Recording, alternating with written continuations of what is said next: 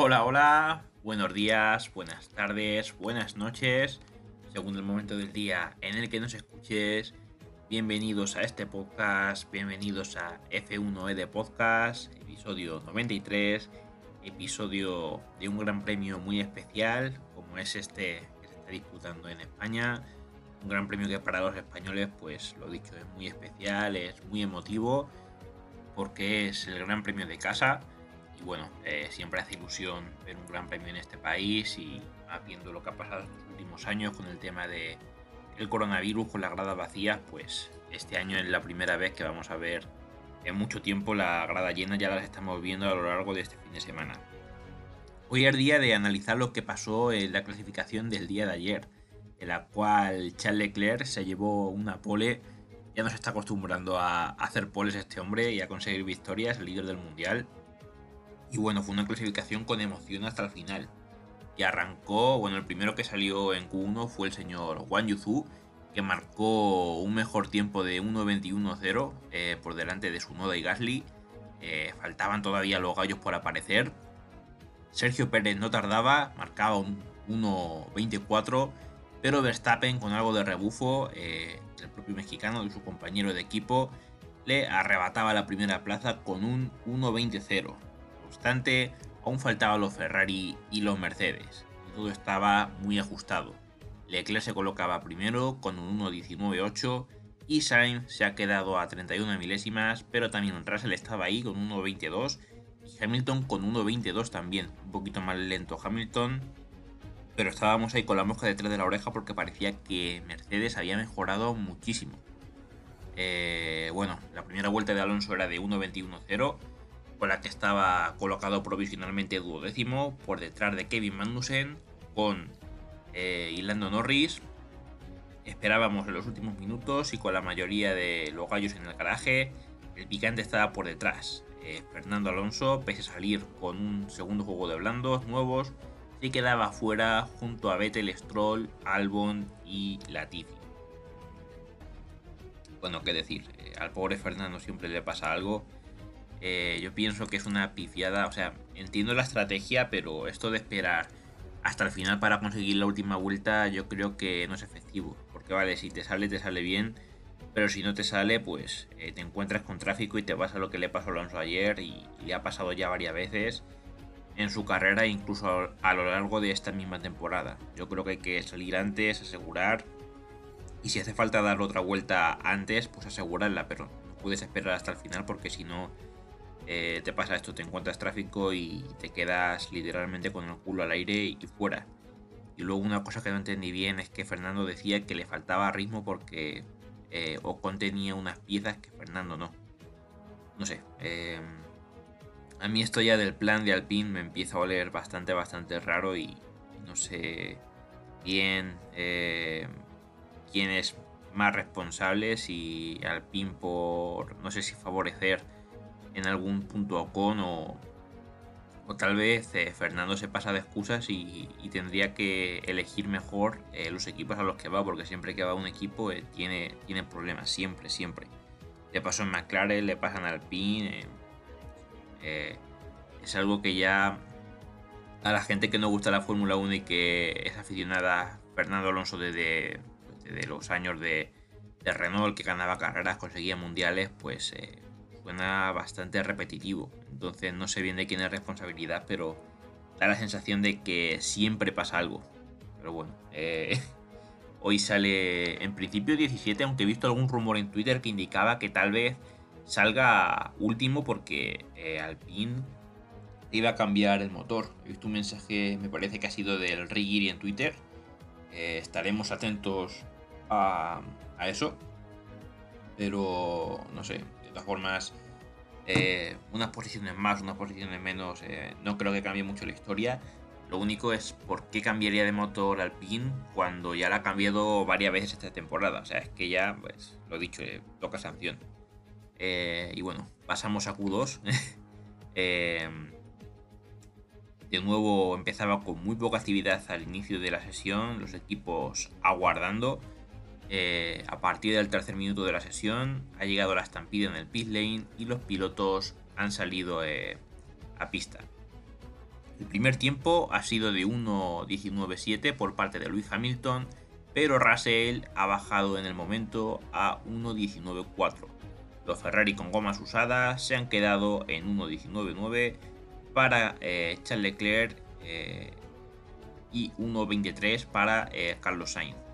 Durante todo el fin de semana un poquito más lento Sainz que su compañero Leclerc. Por otro lado, Pérez ha realizado una vuelta de 1.19.8 con neumáticos blandos nuevos y Verstappen ha tenido que conformarse con un 1.20 blandos usados. Bodas estaba de nuevo arriba con un 1.20.0 que le servía para situarse quinto. También los Haas y Lando Norris se encontraban dentro de los 10 mejores. Con los Mercedes y Leclerc sin segundo intento, Verstappen ha terminado la sesión en lo más alto con un 1.19.2, seguido de Carlos Sainz que ha hecho un 1.19.4. ¿Quién se quedaba fuera? Lando Norris, Esteban Ocon, Yuki Tsunoda, Pierre Gasly y Juan Yuzu. Pasábamos a Q3. En el primer intento Verstappen se ha sacado de la chistera un 1.19.0 que se era bastante bastante rápido. Sainz estaba segundo, apenas a unas milésimas por detrás de Pérez y con los Mercedes un paso por detrás. Y aquí venía el picante de la sesión ya que Leclerc terminando su primer intento ha hecho un trompo la vuelta 14 y ha tenido que abortar la vuelta y volver al garaje. Por detrás, Valtteri Bottas ha situado en sexta posición, con Ricciardo en la séptima y Lojas con neumáticos usados cerraban la clasificación, sin contar a Leclerc que era décimo. No ha hecho ningún intento, no, lo había hecho hasta el momento. Se ha dejado todo hasta el final, con toda la presión, pero se ha sacado un 1.18.7, mejorando por tres décimas el tiempo de Verstappen y haciendo la pole. Verstappen tenía problemas con el DRS, y solamente podía ser segundo, mientras Sainz eh, fue tercero por detrás de Verstappen. Por delante de Russell que ha sido cuarto, quinto Pérez, sexto Luis Hamilton, viendo eh, que los Mercedes mejoran. Seguramente todavía no para ganar carreras, pero cuidado que poco a poco están mejorando y cuidado que a mitad de temporada no empiecen ahí a luchar por poles y ganar carreras. Empezaron muy muy mal sobre todo con el pole posing, pero se ve que poco a poco va mejorando y cuarto y sexto en esta clasificación no está nada nada mal. Eh, el pobre Verstappen pues eh, está claro que el Red Bull pues siempre es un coche muy rápido, pero siempre desde el principio de temporada ha tenido algunos problemas, lo hemos visto con el motor, lo hemos visto con otros tipos de problemas de fiabilidad, ayer con el DRS. Eh, no sé, da la sensación de que es una bala, pero una bala que, que se puede estropear en, cualquier momento. Y por muy irregular que sea el señor Verstappen, que es verdad que la verdad es que está haciendo un temporadón, seguramente hasta mejor que el propio Leclerc, porque Leclerc eh, ha cometido algún fallo como el de Imola, pero Verstappen está haciendo una temporada eh, perfecta. Y, pero si el coche falla, eh, mal asunto. Entonces, pero ayer gran trabajo de Leclerc que con solamente un intento por ese trompo hizo un tiempazo y, se lleva la pole. Así que ahí lo tenemos.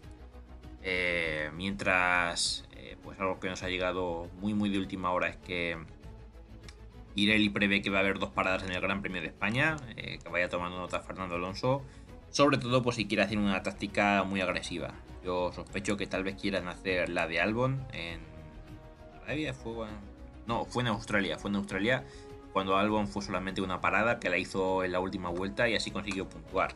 Pues una locura si tiene que hacer Fernando Alonso si quiere entrar en zonas de puntos porque va a salir muy muy atrás. Décimo séptimo sin contar que probablemente cambie eh, motor. Si cambia motor sale último. Así que nada.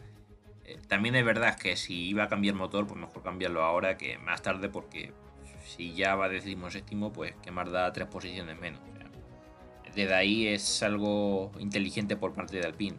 Por llamarlo inteligente de alguna manera por la cagada que hicieron ayer.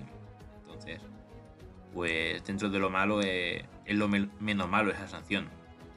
Pero me pregunto, eh, han cambiado de motor ya varias veces esta temporada, ¿por qué ahora otra vez? No lo sé, no lo sé. Esperemos que en el episodio de mañana, eh, ojalá que con una gran remontada de Fernando y ojalá también eh, ¿Por qué no con la primera victoria de la carrera deportiva de Carlos Sainz? Que lo veo muy muy difícil, pero no imposible. Oye, ¿quién te dice que En la salida se toca eh, Leclerc y Verstappen, que tarde o temprano se van a tocar porque son los dos aspirantes al título y, en algún momento esto se tiene que calentar. Y, bueno, Carlos Sainz está ahí con la caña de pescar. ¿Quién te dice que no, que no ocurra eso? De hecho, lo que voy a hacer eh, en la porra, eh, me vais a decir cansino por decir siempre que gana Carlos y siempre que digo que gana Carlos se termina abandonando, pero tiene el mejor coche y en algún momento tiene que llegar la victoria. Así que vamos a pasar con la porra. ¿Cómo digo que van a quedar? Pues digo que primero va a ser Carlos Sainz. Segunda posición sería para Russell. Tercero, eh, Sergio Pérez. Y cuarto, Hamilton. Ahí en la línea de que Mercedes va a avanzar bastante. Y sí, creo que se tocarían en ese caso Verstappen y Leclerc. Porque si no se tocan van a estar por delante, claramente. ¿Cómo queda Alonso? Pues yo digo que va a quedar décimo, es lo máximo que puede actuar, que puede haber algún criticar, puede, puede hacer alguna estrategia extrema como la que hizo Albon, la que acabamos de comentar en Australia, y así pues para asume algún punto y, la FIA no se lo quite, que esa es otra. Entre fallo de estrategia, fallo de coche, fallo de Alonso por elegir siempre el equipo que tiene problemas de fiabilidad, hacía, eh, le quita puntos que no se lo tendría que haber quitado como la última carrera en, Miami, esa sanción que para mí fue totalmente injusta. Que siempre pasa algo y, no solamente que pase algo, sino que pasan muchas cosas. Entonces, eh, no sé, es bastante frustrante lo que pasa con, con Fernando Alonso. Y nada, eh, ya vamos finalizando el episodio. Antes de decir que Alex Palou pasó el corte y peleará por la pole en las 500 millas de Indianapolis que ya lo sabéis. Si no me equivoco, son. No, es mañana la carrera. No, es hoy, es hoy. Porque estoy leyendo la noticia. en la noticia dice que es mañana, pero escrito eh, el día 21 de mayo. Yo el 22, así que hoy será la clasificación de las 500 millas de Indianápolis. Y eh, sí, señor, Alex Palou pasó el corte. Además, en posición número 4. Pasó el cuarto, así que ahí lo tenemos. Eh, pasaron Piquet, Pato Ward, Roswick, Alou, Canan, Johnson, eh, Carpenter, Marcus Harrison, Romain Grosjean, hay antiguos conocidos de la Fórmula 1, Scott Dixon, Will Power, y el último que pasó, este sí que es conocido para los huesos amarillos de Fórmula 1, Takuma Sato, que además ha ganado dos veces las 500 millas de Indianapolis, y eh, Castro Neves, ha ganado, si no me equivoco, cuatro. Entonces, si gana otra vez eh, Sato, se pondría solamente una victoria de ser el que más ha ganado. Y la primera la consiguió en 2017, que fue aquella que casi gana Alonso, pero tuvo, como no, problemas con el motor. Y, no pudo ser. Aquella triple corona. Pero bueno, ahí queda todo. Ahora sí, finalizamos el episodio. Eh, bueno, ojalá que la carrera salga eh, bien para los pilotos españoles. Pinta complicada, pero bueno, ahí están las esperanzas, ahí está la porra, a ver si, a ver si acierto. Al menos alguna, joder, al menos con Carlos, que gane ya alguna carrera. Eh, sobre todo sabiendo que tiene el mejor coche y encima es fiable. es que mm, el Red Bull no puede decir lo mismo, pero es que Sainz tiene el mejor y encima es fiable. Así que ojalá el estar en casa, el calor de la afición, pues haga efecto y consiga ganar alguna carrera bueno, yo me despido, espero que hayan disfrutado del episodio tanto al menos como yo realizarlo.